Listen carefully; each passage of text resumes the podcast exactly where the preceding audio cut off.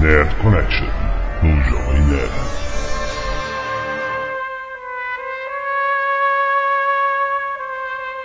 Lambda, lambda, lambda, nerds! Aqui é Alexandre Ottoni, o Jovem Nerd, e eu tenho uma proposta que vocês não podem recusar.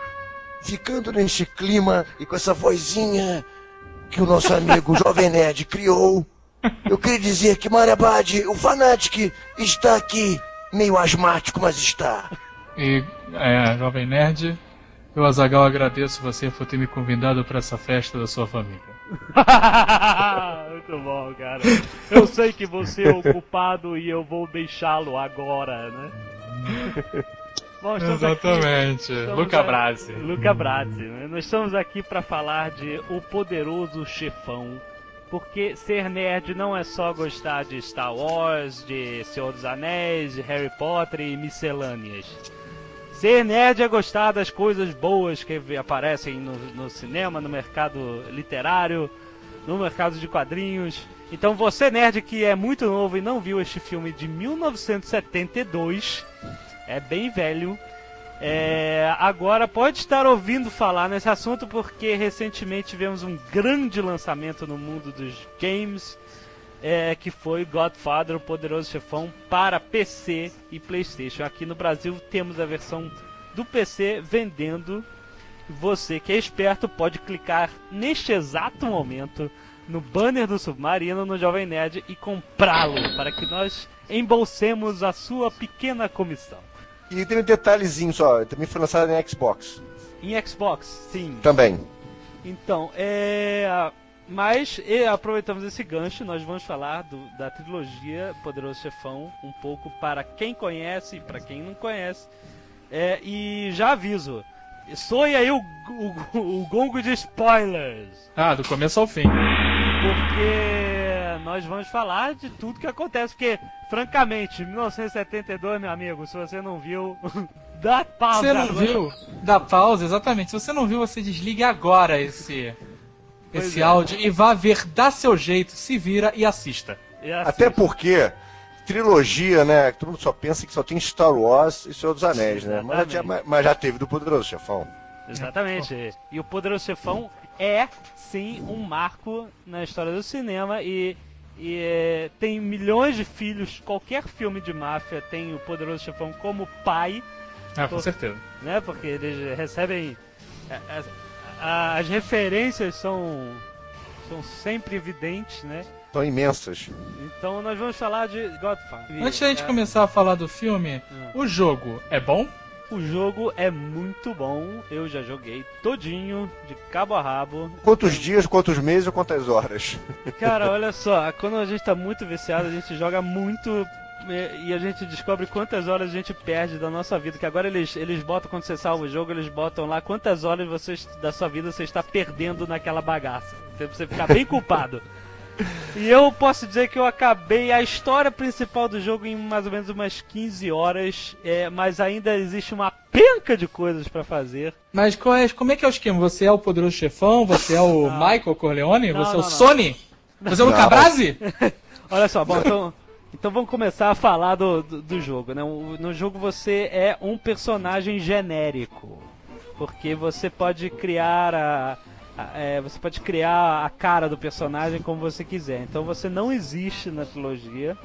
Mas você vai serpenteando pelos personagens. é, passando pela, pela, pela, pelos momentos clássicos do, do primeiro filme, que o jogo é só o primeiro filme.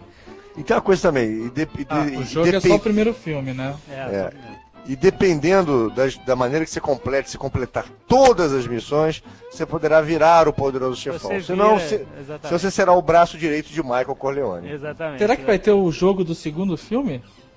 Provavelmente, não sei. Não sei, verdade. Vai perder na venda desse, né? Das vendas desse. É. Será que vai ter o cara gritando Ô Tony, you broke my heart! Podia, né, cara? É muito bom. Esse jogo, aliás, esse jogo, ele. Aqui no Brasil. é o homem, né? Esse jogo aqui no Brasil é. Ele não tem tanta publicidade porque o mundo dos games aqui é muito ainda é muito filhotinho, mas é, é, a indústria lá fora nos Estados Unidos é quase tão grande quanto a indústria do cinema, é muito grande mesmo, então esse jogo tem uma publicidade enorme lá fora. E eles aproveitam, óbvio, para vender tudo que é possível, estão vendendo mais uma vez a, a, o box, o novo box é, do, do Godfather Special Edition, George Lucas veio e botou efeitos especiais que nunca tinham antes e tal. Sério? Agora tem andadores até a no... pois é, então o jogo é, ele veio com, com merchandising de que temos vozes de três grandes atores que participaram da trilogia. Do, que são? É, que são Robert Duval, que faz o Tom Hagen, que é o consigliere da família. Excelente papel. Muito bom. Ele faz a voz dele mesmo. E o. Obviamente, o Sony, que é o. Como é que é o nome do. James Caan. O James, James Caan, Caan. é, que hoje ele atua naquela série Las Vegas, né?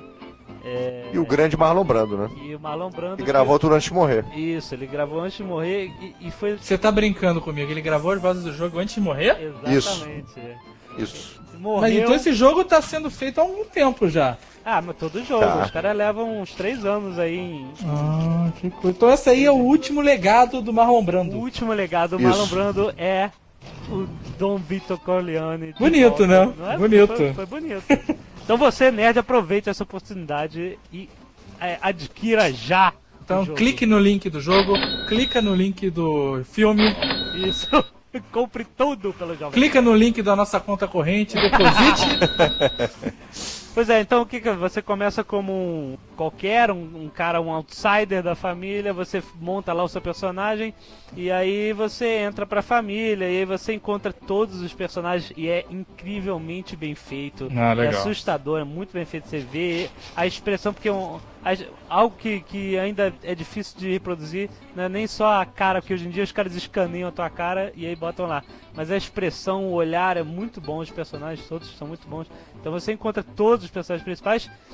Mas, infelizmente, é aquele, aquele lance que você falou do Conan, que é. Meu nome é Direitos Muito Caros, né? Uhum. Isso aconteceu com o Alpatino. O Alpatino, o não deve ter cedido os direitos de, de imagem dele. No, o Patino foi outro caso, vou explicar o caso. O Patino, ele não, ele, sim, ele não aceitou porque ele estava fazendo Scarface. Ele aceitou fazer ah. o Scarface que vai ser lançado. Ah, sim, o jogo Scarface é. vai ser lançado. E com certeza Entendeu? a gente vai fazer um Nerdcast do Scarface. Claro, é. claro. Muito bom, é o Kakarot. E diz que o que mostra o que. Say hello to my little friend! É. Mostra que acontecido se Tony Montana não sucumbisse à chuva de balas com a qual é presenteado. Isso, é verdade. Né? quer dizer que ele não, participar. ele não fez a voz dele, do, do Michael Corleone porque ele estava fazendo Tony Montana. É. Mas calma aí, porque é, não, mas Se, ele não cedeu direitos, tá? É. Porque o, o personagem, né, o bonequinho dele, não tem nada a ver com o Patino, nem a voz, nem ele. Em todas as cenas que você destranca, você vai destrancando as cenas do filme, nenhuma cena aparece o Alpatino. Mas o Alpatino não tem a ver com o Alpatino, né, cara? Porque ele mudou completamente, ele é outra ah, pessoa. Sim. Ele, fisicamente, ele do Michael Corleone pra hoje em dia, ele é um cara que tem muitas pessoas que eu apresento filme e assisto com ela, eu falo, não, não, esse é o Alpatino? Sim, mas não, não, é poucas vezes, cara. O, os modelos do, do jogo, eles são, obviamente, feitos é... em cima do filme. Em cima da, das pessoas como elas eram no filme. Então, é claro. Sony, Sony é novinho e tal. Então, ele deveria parecer com o Alpatino novinho, mas ele não aparece. Mas o jogo é bom assim mesmo. O jogo é muito bom. Então vamos falar agora do filme. Chega desse negócio de jogo. o Poderoso Chefão foi feito em mil, o filme, né? Gravado em 1972 do Coppola, Francis Ford Coppola, e é a história da família Corleone. Escrito pelo Mário Puzo. Isso, escrito pelo Mário Puzo. O roteiro é, é do Mário Puzo e do Coppola, né? Isso. Eles fizeram o roteiro juntos. E é a história sobre a família, a família Corleone. O primeiro filme já se passa na década de 70, realmente, né? E é, conta não, não, não, não. Não, esse é menos, é 60? Não, é 50 lá. 50? É, é um filme de Isso, época. isso, é. Um filme de época. Então essa foi a primeira canelada do Nerdcast. Toma canelada. E a história do, do, do, da família, do Don Corleone, Marlon Brando, um dos melhores papéis, absurdamente, e tem várias curiosidades desse filme, né, cara? Ah, As bochechas do ah, Marlon Brando, aquelas as bochechas de bulldog, né? Aham. Ele fez aquilo no teste, né? No, no teste de elenco. É, Não é vamos, isso? é, é, vamos até esclarecer isso aí. Foi o seguinte: o Marlon Brando estava completamente desacreditado pelos produtores de Hollywood, os donos de grande estúdio, pelas loucuras, pelas ex- exigências e demências por parte de todo gênio. Então o que acontece? Ninguém mais queria apostar no Marlon Brando pra nada. Independente de talento, não, esse cara não adianta. Vai botar qualquer imbecil ali que vai pagar o salário, o cara vai fazer, que o Marlon Brando não queria fazer nada. E por mais que assinasse o contrato, ele quebrava o contrato e tudo mais. Era, então, O nome é Divergências Criativas, né? é, é por aí. Então, resumindo, quando o, Cop- o Coppola sempre quis o Marlon Brando no papel. Então ele filmou, ah, fez um teste com o Marlon Brando e não disse pro Marlon Brando que ele estava fazendo um teste. Ele falou o quê? Vamos brincar aqui. Eu trouxe a minha equipe toda, vamos brincar de filmar você. E o Marlon Brando criou o tipo praticamente sozinho de botar esse troço na bochecha, É, a o de falar. Isso foi toda uma criação dele pessoal e o, e o nosso amigo Coppola filmou isso e mostrou para os executivos e donos da OIP, né, Paramount, que fizeram o filme. E ficaram assim, embasbacados com aquela performance e nem acreditaram no que era o Marlon Brando fazendo. É, ficaram meio tem- assim, não, não- não pelo rosto, pelo, tipo, assim, esse cara concordou, fez isso tudo, mas ficaram assim, então, aí que o Marlon Brando foi contratado. Ele Se o, Coppola, se, o se o Coppola não tivesse tido a grande sabedoria de fazer essa jogadinha entre os dois, talvez o Marlon Brando nunca tivesse feito o Poderoso Chefão. O que ia ser muito triste, que ia ser outro filme, né? Completamente. Completamente. Ele- ele tinha o primeiro filme é o Marlon Brando. Sim. Concordo, plenamente. E- Ele tinha algodão na, na- Então ele tinha algodão nas bochechas, é isso? Eu- eu- exatamente eu não sei o que, que ele colocou. Quando ele fez o teste, era quando ele fez a gravação, Ah, era algodão. teste. Depois eu não sei. Ah, tô Não, e várias coisas são de improviso. A cena do gato, que, que é a mais famosa, né? Ele segurando o gato e tal. Também um gato que tava passando no estúdio e o, o Brando pegou, botou no colo e ficou lá. E o Coppola, pelo amor de Deus, filma! Não, É isso, isso- isso- todo, o- todo diretor que soube, eu sei que isso aqui não é a biografia do Marlon Brando, mas só para dar uma, uma- as pessoas entenderem por que, que Marlon Brando é tão citado e falado, hoje se fala em termos de interpretação de atores. Porque o Marlon Brando ele é o tipo do cara que veio da escola do, do Actor Studio, que é o método Stanislavski, em que você tem que virar aquela pessoa que você está interpretando. E qualquer coisa que estiver na sua frente ou no seu lado pode ser um elemento de criação. Isso é uma Exatamente. escola que o Robert De Niro, quer dizer, o falecido Robert De Niro, né, porque não faz um filme que preste muito tempo, Coitado. Mas é verdade. o Al Pacino e o próprio Dustin Hoffman faziam, que também são dessa escola. Então o Marlon Brando tem casos assim, é, famosíssimos como o Sindicato de Ladrões, que ele estava fazendo uma cena com a Eve Marie Saint andando no parque, e o Elia Kazan estava filmando a cena para o filme Sindicato de Ladrões, e a luva que ela estava usando cai no chão. O Marlon Brando pega aquela luva e começa a brincar e usa ela como se fosse um elemento dramático, sem ninguém pedir, sem nem hora. E o Elia Kazan, que foi o grande professor do Marlon Brando, que foi o que trouxe a ele, foi o primeiro diretor dele, um bom chamado Desejo tudo mais. O que acontece? Sabia que o Marlon Brando era assim. Então toda vez que ele começava a filmar Marlon Brando, olha, não tem horário para parar enquanto o homem não parar. Então todo diretor que soube tirar isso do Marlon Brando fez, fez ótimos filmes com ele. Agora, diretores que queriam mandar e queriam que o cara seguisse o roteiro, o script de maneira que fosse, não deram certo. É, mas o Coppola ele deixou a câmera gravando o tempo inteiro, né? Porque É. a cena do, aquela cena do Luca Brasi, em que ele fica ensaiando o que ele vai dizer pro Don Corleone antes dele entrar na, no No escritório, primeiro filme, no primeiro filme, é um improviso também. Não é improviso, na verdade o cara, o ator era um lutador de luta livre. Ah, é? Ele era um lutador de luta Ele livre. era gigante, né, cara? Ele é, o cara queria um cara enorme e pegou um cara de luta livre. Ah, Muito bom. e aí, E aí o cara cena. era o cara muito ruim, sabe? O nome do cara era Lenny Montana. Olha. E. E ele não era um ator, cara, ele era um lutador de luta livre que tava ali, sabe? Aham. Então ele. Ele sentou no cantinho do cenário, sabe? Que se ninguém veio, pegou um papelzinho dele lá e começou a treinar o que, que ele tinha que falar pro Marlon Brando, né, cara? O que eu acho mais engraçado é que os próprios atores, que grandes atores como Robert Duval e o próprio Al Pacino, eles comentando assim sobre como foi filmar com o Marlon Brando, você começa a rir de, de coisas como tem a cena já perto do final do filme que o Marlon Brando já está mais idoso, já está querendo passar o posto pro filho dele, que é o Michael Corleone, e eles estão sentados conversando. E o Robert Duval comentou que ele escreveu vários papelzinhos assim com uma palavra ou duas palavras que lembraria ele o que, que tinha que mais ou menos falar naquela cena em vários lugares da- do cenário, tipo atrás de um, de um de um abajur, em cima de uma árvore. Então ele ficava olhando assim em volta, você nota isso na cena, ele e via aquilo ali e começava a criar as falas dele na hora. Quer dizer, esse era um recurso que ele usava. Diretor, assim, que é, que é um diretor, que seja um diretor muito, é, muito fechado, um diretor que seja um grande diretor daqueles que não admite colaboração por parte dos seus atores, nunca admitiria um tipo de, esse tipo de interpretação.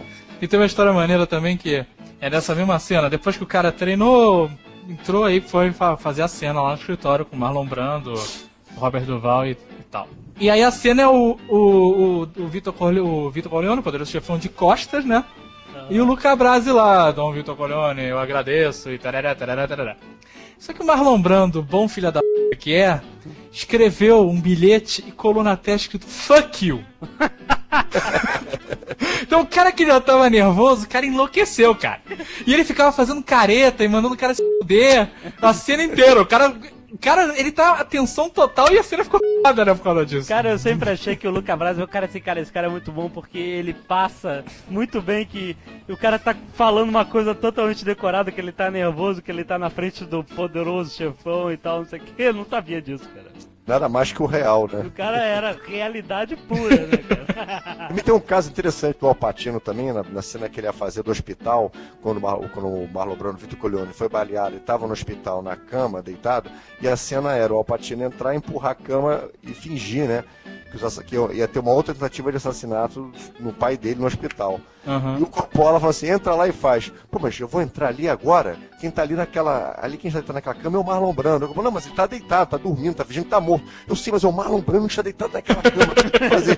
Tu vê como é que era uma coisa assim impressionante você estar ali naquele momento atuando com o Marlon Brando. Por cima, o Patino tava quase praticamente começando a carreira, né? É que porque o Marlon Brando, além de ser um grande ator, é um, um absurdamente louco excêntrico, né, cara? Então Qualquer você nunca sabe o que acontecer. pode vir, né, cara? Isso aí. Depois o cara vai levantar no meio da cama e vai, vai atrapalhar a cena, né? Deixa Porque cara o maluco. último, a última pessoa que conseguiu aturar e conviver com o Marlon Brando foi o De Niro, né? É, porque Que eu o. era que o Marlon Brando aceitava perto dele. É, foi no filme do. Esqueci, acho que foi a última cartada, não sei o nome do filme, né? É, aquele do que ele fez com o. Edward Norton. É, o Frank Oz era o diretor e o Marlon Brando tentou agredir o Frank Oz, mesmo velho, tentou agredir o Frank Oz dentro do set de filmagem e falou: não aceite, não aceite que esse crápula me dirija. Aí o Robert De Niro estava ali na hora, conversou entre as duas partes e todas as cenas desse filme foram dirigidas pelo Robert De Niro, É. as cenas que o Marlon Brando participava. Meu Deus. E o Aliás, diretor aceitou. o, o, o Robert De Niro, ele, ele fez teste pra fazer o Michael Corleone também, né? E Fez. É. Ele fez teste. Na, na- verdade, os testes do primeiro filme foi uma, uma miscelânea, né? Porque todo mundo fez teste pra tudo. O, o, o Patino fez teste pra fazer o Sony. ah, E é? teve vários caras que fizeram teste pra fazer o Michael Corleone, cara. Ah, é? É, isso aí. Teve, ó, Warren Beatty, Alain Delon e diz um boato, Burt Reynolds. Esse ia ser bom, cara. Michael Corleone mascando chiclete, cara. E o De Niro também fez o teste. E, E aí o, o, o, o Coppola não quis usar o De Niro no primeiro filme, mas que tava convicto que ele tinha que participar dessa da trilogia. Quando ele fez o segundo, ele botou o De Niro pra fazer o jovem Vito Corleone, né? Jovem Vitor E, Corleone. e ele, e ele interpreta brilhantemente, Brilhantemente, os mesmos ele- trejeitos do Marlon Brando. Exatamente, ele é. Robert De Niro quando estava vivo, né? É, Infelizmente quando, ele é, quando ele fazia filmes, né? Quando pensava só em dinheiro, fazia filmes, aí tudo bem. Cuidado, ele tá quieto na dele lá em Tribeca, lá, ele gosta. Ó, Jack Nixon, Dustin Hoffman e Robert Redford também receberam convite pra fazer e não quiseram. Meu Deus. É só aqueles famosos pe- pessoas, né, artistas que não aceitam um convite achando que vai ser um fracasso, depois se arrependem pro resto da vida. Muita Um gente, cara. É, é um, um- um exemplo bem claro que vocês vão lembrar e vão rir, é o Tom Selleck, daquele seriado Magno na TV, que recusou fazer o Indiana Jones. É o que eu ia falar. Exatamente. Graças a Deus. Esse, esse filme podia ser muito bom, Tom Selleck de Diana Jones, né, cara? Diana Jones de bigode. Bigode, cara. Mas esse filme foi uma dança das cadeiras miserável, cara, porque teve essa galera toda que foi. Martin Sheen também quiseram um tal, dar o papel pra ele. E o Sérgio Leone foi convidado pra dirigir, na verdade. e não quis, que ele quis fazer um filme dele, acabou fazendo Era Uma Vez na América, né? É um grande filme também. Pô, é um filmaço. E, e é uma dança das cadeiras, cara. Você, no, no, no making off do DVD que vocês têm que comprar, tem tudo isso. Tem o, o Alpatino fazendo teste para pro Sony, é muito legal. Os extras são maravilhosos, realmente. Pô, Todos é os três bom. filmes. E tem um milhão de curiosidades. Mostra como o Coppola fez o roteiro, cara. Ele pegou o filme, o livro, e começou a escrever na, na, na, na- borda, até que extrapolou, não tinha mais onde escrever. Ele desfolhou o livro todo, prendeu num fichário e escreveu em volta da borda do fichário toda. É muito maneiro, cara. Uma É, bíblia que- do poderoso chefão. Interessante que é um cinema feito na época, foi feito na raça, né? Isso que eu acho É, isso que a gente tava falando outro dia, até eu e o Jovem Nerd, comentando que esse tempo não volta mais, né, cara? o maior exemplo desse tempo de cinema feito na raça é a cena do cavalo. A cena do É. cavalo, a cabeça do cavalo. A cena do cavalo. Explica, explica primeiro. Bem, tem um, um produtor, né, musical. Não, um diretor, um produtor de cinema, né? Isso. Isso. Que não quer deixar o afilhado do. do, do Corleone, é, Frank Sinatra. As Frank Sinatra mais ou Tony de- Bennett? É Frank Sinatra ou Tony Bennett? Frank Sinatra. Frank Sinatra. As mais línguas Frank de Frank Sinatra. Sinatra. O Frank Sinatra chora e fala, ah, o cara não quer me dar um papel no filme, o Marlon Brando dá um tapa na cara dele. Não é o Frank Sinatra, né? Mas é o cara como se fosse. E. e aí ele fala, não, a gente vai dar um jeito. E aí ele manda lá o. Ele manda o consigliere e convencer o cara a assinar o papel. É, de- lá, de- dando o filme pro garoto. O cara não vai garoto." assinar, esse cara destruiu uma atriz e fez, aconteceu com ela, e era uma mulher maravilhosa, nunca vai assinar. Aí ele, tá bom, beleza. Aí a máfia, a máfia tem aquela coisa que é maravilhosa, que são os recados, né? cara? É, a sutileza, né? As sutilezas da máfia, né? Deus está nas sutilezas, né? E aí o cara acorda de manhã meio encharcado, não sabe o que aconteceu, pô, me mijei, não sei. Quando ele olha, ele está ensanguentado e a cabeça do cavalo premiado dele está na cama. É, exatamente. E aí é uma gritaria e ele assina, depois ele assina. E, E o bizarro dessa cena é que a cabeça do cavalo é real. É real. É uma cabeça de cavalo mesmo, de uma fábrica de. Aí vem o mais bizarro: de uma fábrica de ração de comida de cachorro, cara. Olha isso, cara. Olha o que, que vocês estão dando pros seus cachorros, seus merda. Os caras arranjaram a cabeça de cavalo, cara. Você consegue imaginar isso hoje em dia com todas essas proteções que tem de animal? Agora pro- pro- até, até proibiram de fazer usar animais em laboratórios para poder desenvolver é, remédios. Imagina né, uma- matar um cavalo pra isso. Cabeça viva de um cavalo. Cabeça orgânica de um cavalo, né, né? Cara, obviamente eles não mataram o cavalo pra fazer isso. Já Já estavam... que vocês falaram no, no Frank Sinatra, só uma coisinha rápida. Você sabia que o Frank Sinatra queria fazer o Vitor Corleone, né? O quê? Quem não quis, né, fazer esse filme, né? E o Ah, Coppola. outro. É, é, e, o, e, e, e- e e detalhe, até uma coisa que é você faz uma coisa assim notória, que o Frank Sinatra por três vezes tentou tirar filmes do Marlon Brando sem querer, não porque era Marlon Brando, mas são três coincidências. Um foi o Sindicato Ladrões, que eu mesmo comentei, que ele queria fazer o, o personagem principal, que o Elia Kazanami não quis, deixou o Marlon Brando fazer. O Marlon Brando ganhou o Oscar melhor ator do ano.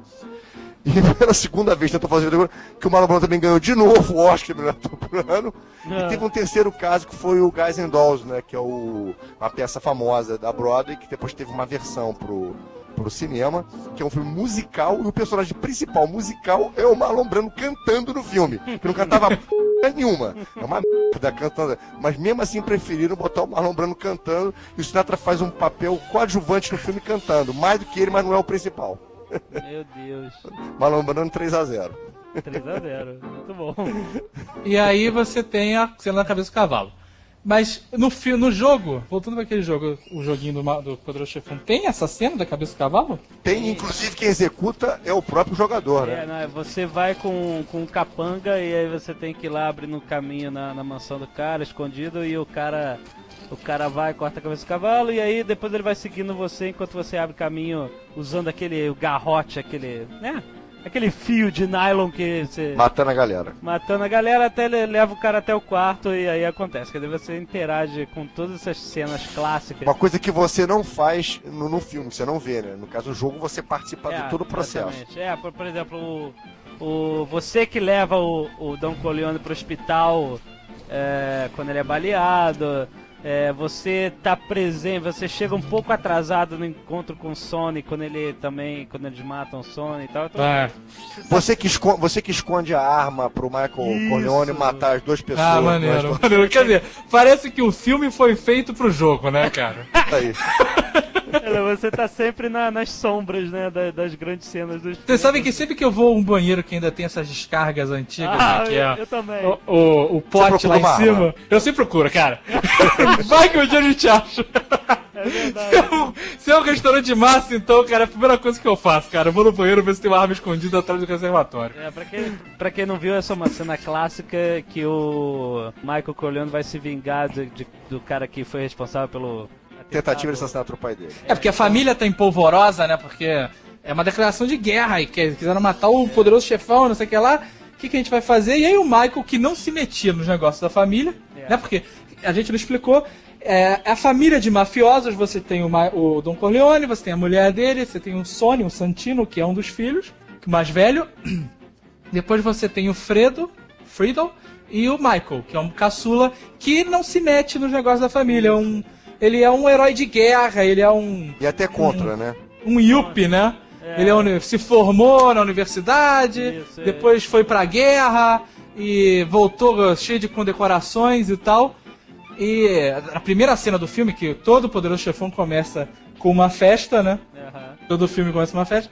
Primeiro, ele, já- ele chega ainda de farda com a Kay Isso. e. E fala que é contra a família, que é esse tipo de Isso. negociação É. e tudo mais. É, E- história- vai acabar se tornando o grande, né? É. pouco- Mais do que o pai, inclusive, né? Pô, Ele fala pra, ele fala pra Kate, ela, ela, ele conta a história, ele conta quem é o Luca Brasi, né? Aham. E fala, não, o Luca Brasi é, é um amigo do meu pai, meu pai queria convencer o cara a assinar e o, o pai foi bem convincente. Ela perguntou convincente como? Ele, o Luca Brasi estava segurando uma arma na cabeça dele. Olha E assim, ela- os miolos. É. E aí ela olha assim, meu Deus, sabe? Que horror, é. E ele fala, é a minha família, Kate, não sou eu. E ele vai se tornar pior do que o pai dele. Exatamente, a história é dessa, ele, ele se tornando o poderoso chefão e, né, lutando a vida inteira protegendo a família e tal. É, até o que é interessante, até porque a gente está muito no número 1, um, é no número 2, né? Até dando uma adiantada, ele acaba né, assumindo tudo que ele era contra, ele acaba se transformando e até acaba no número 2 fazendo uma pergunta interessante no final do filme, que é o será que eu fui pior ou fui melhor? Será que meu pai teve que passar por isso? E a gente vê o seguinte, que o pai dele era mais amado, era, era, era um respeito através do amor. E Já o Michael Corleone, que é o filho, era um respeito através da- do medo, né? Ele era Do temido. É. É, no segundo filme ele coisa- enlouquece de vez, né, cara? Ele, ele vai ao extremo de matar o próprio irmão. Exatamente. é. Olha ele verso agora. É, mas a gente tá soltando todos. Inclusive, inclusive na cena que você acabou de dar o berro, é, é É. tempo. Freedom You Broke My Heart. né? que dá o beijo da morte e aquela coisa É. toda. É o beijo da Eu- morte da máfia. Eu tenho até um dado curioso, não sei se vocês sabem, que o Al Pacino é o único autor, ator autori- autorizado pela, pela academia, pela AFI, pelo Actors Studio, é o único ator autorizado a fazer overacting. Exatamente. Porque é o único Ele que pode. sabe fazer, cara. Ele pode, ele pode. Fica bom, né? Que fica bom. Mesmo que Fica bom, é a marca do cara. É a gritaria. E abre os braços, e é um desespero, e é muito bom, né, gente- cara? Exacerbação de Olha, sentimentos. a gente tem outros overacting, overactors que são bons, mas não tanto quanto o, o Jeremy Irons também é um grande overactor, né? Mas não, ninguém é o Patina, cara. Mas Não dá. O Jeremy Irons é inglês, poxa, não tem. O Jeremy, olha, é, o Ele Jeremy parece até Irons, gay em certos filmes, pô. Perto quem, do Alpatino, pô. quem, quem quer ver o Jeremy Irons é, num grande explosão de overacting, em vez de aquela porcaria daquele filme Dungeons and Dragons, Ah, faz o vilão ele é afetadíssimo. E ele é afetadíssimo, ele grita que o sangue escorra pelas suas narinas. Ai, grita. Eu... É, mas cara, isso não é um overacting bom, é um overacting é, classe B, né, cara? Ele tá falando do, do né? cara autorizado, o único cara que pode fazer overacting, cara. Não- É, o, o Alpatino é o único ser no, no universo que tem um metro e meio e assusta como se tivesse três metros. É, tá sujo. Eu tenho medo miserável do Patino. É, cara, aquele cara mirradinho, cara, em qualquer lugar. Você tem overacting dele nos três filmes, cara. Sim. Mas são sensacionais. São todos. No sensacionais. terceiro filme ele fala, né? eu tento sair, mas eles me puxam de volta. É muito bom, Mais cara. É, e, e, é, a gente tá falando então do segundo filme. O segundo filme ele, conso- ele, ele consolida todo o poder dele, mata todo mundo e acaba ficando como um chefe supremo da máfia. Já no terceiro Essa é filme. outra característica do filme, que todo filme tem uma matança foda no final. Isso. Isso. Tem- Tem um clímax da matança. E o terceiro filme já é, tipo assim, ele tentando legitimizar todos os negócios escusos que ele tinha com a família.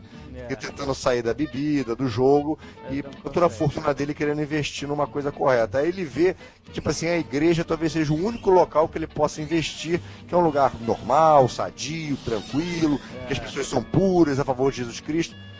Ele vê que é pior do que a máfia. Será que, até falando disso no filme, será que, é, porque assim, o terceiro filme me passa um pouco de arrependimento. Primeiro e segundo filme, Michael Corleone tá fazendo o que tá fazendo e acha que tá certo, tá defendendo a família e não tá nem aí. Apesar que no- na última cena do filme que ele tá no banco, a gente sente, sente nele quando ele lembra, é uma cena até muito bonita, porque ele lembra como é que foi o aniversário do pai dele, É, anos atrás. É uma Muito cena legal. que participa todos os atores do, do primeiro filme, menos o Marlon Brando. Marlon Brando não filmou. Ele estaria, no caso, chegando para receber o pai. A gente vê todos A os cena, animados. a cena ficou até melhor por causa disso, né? Porque É, era pra ter o. Marlon Brando, só que ele não foi.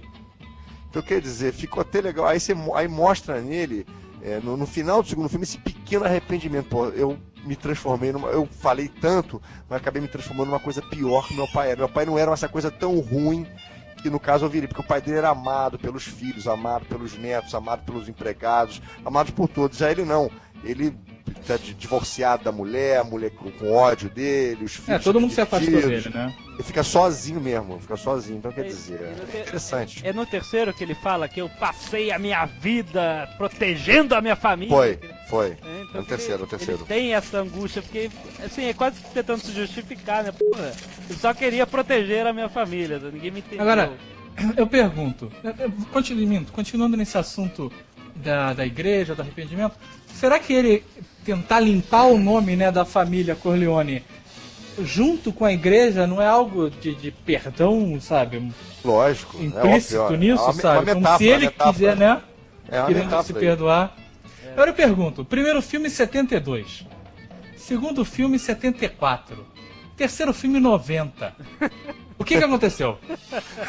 Simples. É, o, o, o Coppola, o Coppola, se preferirem, ele, ele depois dos dois primeiros filmes, ele, obviamente que é, deixou a carreira dele já bastante assim é, acimentada como um grande diretor, tinha feito Apocalipse Now, aquela coisa toda, um grande diretor, e aí começou a se meter em alguns projetos que não foram dando certo, projetos que foram dando errado, tanto de bilheteria como crítica, mesmo dirigindo ou produzindo, e ele chegou no momento que a grande produtora dele, a Zutropa, né, Filmes, estava falida, que ele precisava de qualquer maneira algum tipo de sucesso para recuperar o prestígio, não só é, o, o prestígio é, comercial de dinheiro, mas até o prestígio intelectual, de um cara que sabe pensar cinema como sétima arte. Então ele aceitou fazer esse filme muito mais pela grana que outra coisa.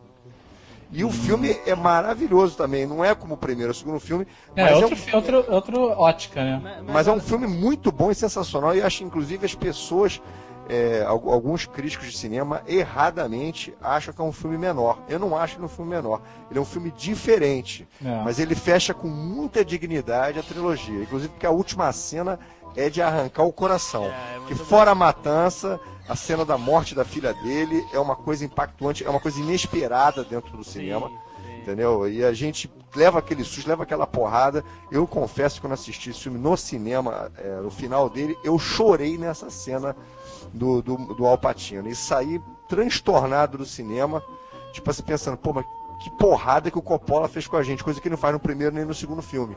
É, Falar em filme, Sofia é. Coppola, fala- ela teve nos três filmes, né? É, como é que foi? Ela, no primeiro filme, era neném, não era? Isso, acho que era o neném que, é- que aparece, acho que é isso, né? Não, não Ela me é a lembro direito. filha... Ela é filha... Ela é um bebê. no- no- é o primeiro ou o segundo filme que tem uma criança que é batizada? É no, no primeiro, não é? Primeiro, Não? no primeiro, Primeiro, o primeiro é o que Então, eu. que eu ela é a afilhado dela. criança que é batizada no Ah, primeiro é filme. da ela, na, na verdade, ela, é- ela faz o papel de um menino. Porque Era- não é uma menina que está sendo batizada. o Michael Vitzi, alguma coisa assim? Eu não sei, é, mas é a cena da matança, enquanto ele É o filho do Carlo, filho do Carlo. Isso, que era o- isso, que era o cunhado do É, Michael a- e, e marido da irmã dele. é o clima, assim, enquanto ele tá sendo batizado, ele tá estão matando os chefes das outras quatro E famílias. o interessante da Sofia Coppola é que nesse terceiro filme, inclusive, foi uma coisa que atrapalhou o filme em termos de premiação, que o filme concorreu a diversos Oscars e não ganhou nenhum, diferente do primeiro e do segundo filme, que foram os melhores filmes do ano. O que, que acontece?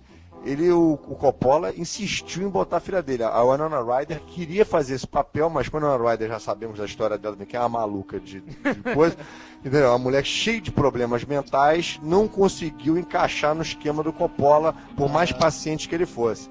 Então ele resolveu impor de botar a filha dele. Que Eu achei muita ruim. gente. Eu não gosto. É. Muita gente reclamou disso fazendo o filme. E depois que ele ficou pronto, a reclamação é mundial. É. Ela é muito ruim, né, cara? Ela é Muito ó- ruim, muito ruim. Como atriz é ótima diretora. Ela Não, no primeiro é- filme faz o bebê batizado, no segundo ela faz. Como atriz, ela é ótima. Nada, né, cara? Porque eu não acredito que ela dirija nenhum filme. É, Eu acho que tudo é o pai dela que faz e ela assina no final. Não, os últimos dois. Os últimos dois filmes que ela, quer dizer, ela só fez dois, né? Que é o Virgens Suicidas e Coisas e Contos, são filmes maravilhosos. E no primeiro filme as pessoas começaram a desconfiar se o Coppola não tinha mesmo ajudado ou feito qualquer coisa, até porque ele aparece no making-off lá, no- lá nas filmagens. Mas qualquer coisa é. Como é que a gente vai filmar essa cena, Sofia? Ela, pera um minutinho, ela entra no trailer, daqui a pouco ela volta. Eu já sei. Mas no segundo filme parece que ela fez uma, uma coisa que ela fez independente, longe do pai dela. Segundo foi divulgado. E foi um filme até que foi aclamado, ganhou até Oscar, né? De melhor roteiro e tudo mais.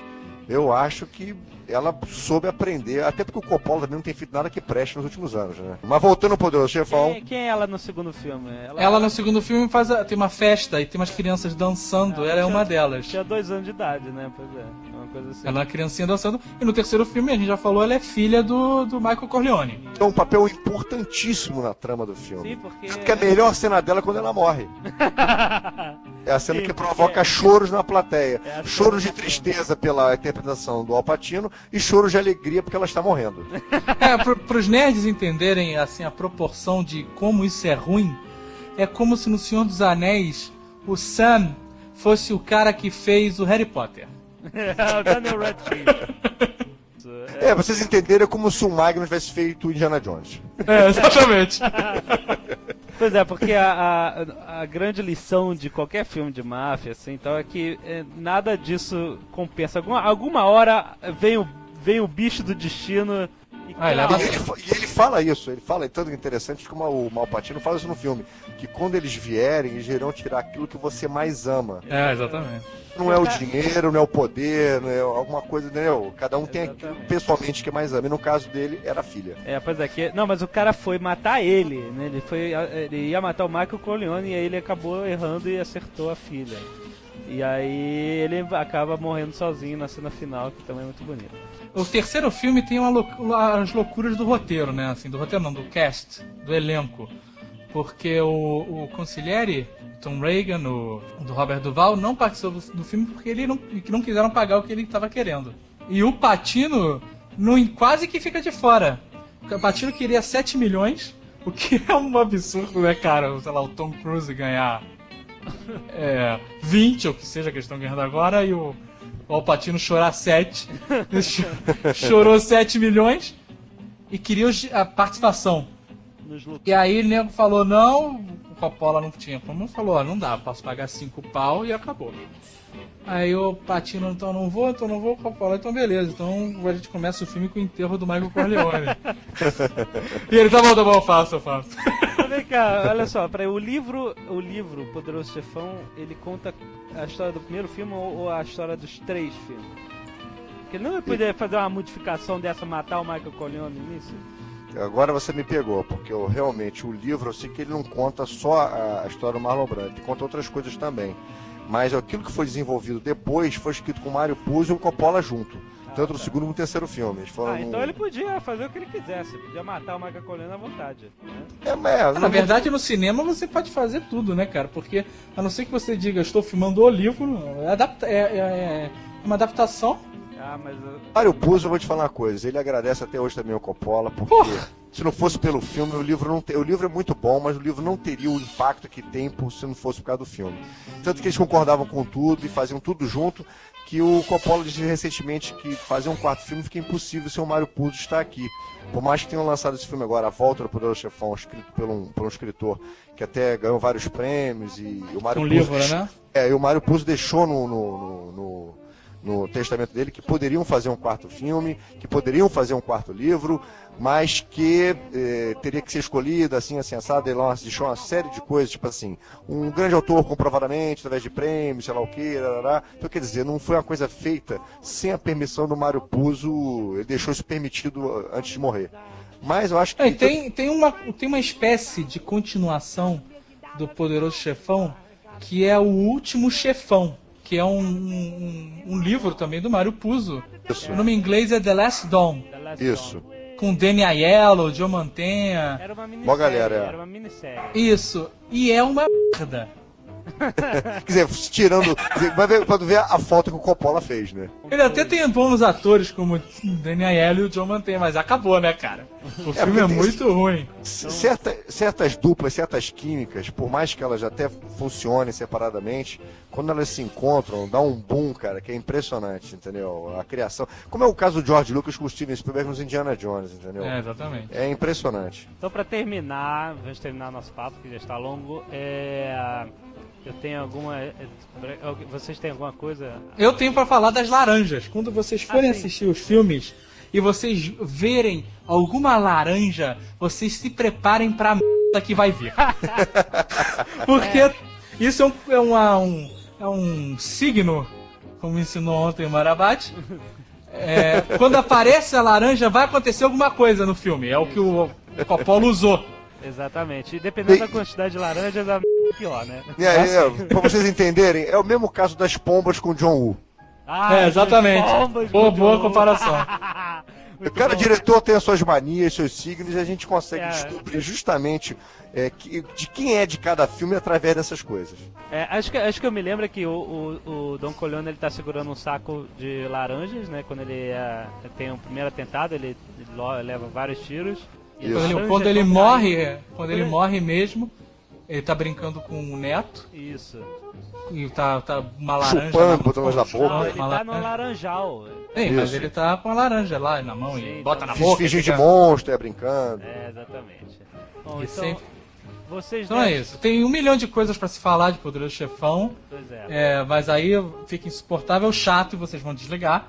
Até porque aqui a gente não tá pra dar aula pra ninguém ensinar nada, e sim dar uns toques e vocês assistirem os extras e vocês mesmo terem a sua própria percepção sobre o filme. Pois é, então assistam se vocês nerds querem alguns motivos é, bem nerds para assistir. Tomem isso. Mário, Mário Puzo, que foi escritor do livro e co-roteirista do, do Poderoso Chefão, ele foi é, roteirista do Superman, Superman. Super-Homem 1 e 2. Isso. Né? Que são grandes filmes e, e são tão, tão bons os filmes que o Brian Singer agora, no seu Super-Homem Retorno, que estreia agora no ano de 2006, ele está, ele está usando simplesmente os primeiros dois filmes. Ele esqueceu o terceiro e o quarto filme, que são horrorosos, por sinal. É, graças a Deus. E- Tem terceiro e quarto filme? não, não tem. É, e por último, é, tem que falar do diretor Francis Ford Coppola, que vocês é, devem entender que Francis, graças a este homem, este gordinho barbudo, Este louco. este louco, Charutos e toma E- vinho pra cacete. que exatamente que vocês conhecem a trilogia Star Wars. Porque ele era amigo do. Ele se tornou amigo do George Lucas no tempo que o George Lucas estava na faculdade. Ele viu aquele filme louco dele, que é o THX 1138, é, 1038. 1138. 1138. Ele viu, não- não o filme, ele viu o projeto de faculdade, que eu já vi, cara. É uma coisa louca, chatérrima, horrorosa. E ele achou: esse cara é um gênio. Eu vou apadrinhar esse cara. Então, Francis Ford Coppola, ele foi o Godfather do George Lucas. Eu não sei se Graças você ele. sabe, é, mais uma curiosidade a respeito desse assunto, que o- foi o, o- o Coppola que sugeriu ao George Lucas, e foi ele que acabou, sei lá, criando isso no mundo, que a força, o jedaísmo, né, o Jedi, deveria se tornar uma religião. Ele até falou, cara, você tem que fazer uma religião, abrir uma seita disso, que é isso que dá dinheiro. E aí os nerds, né? Como Tem muita bons gente hoje que na Inglaterra e na Austrália boa parte da população fala que a religião deles é Jedi. Cara, isso é uma lenda de internet absurda, ainda não. Mas a gente acredita em todas elas e passa pra frente, né?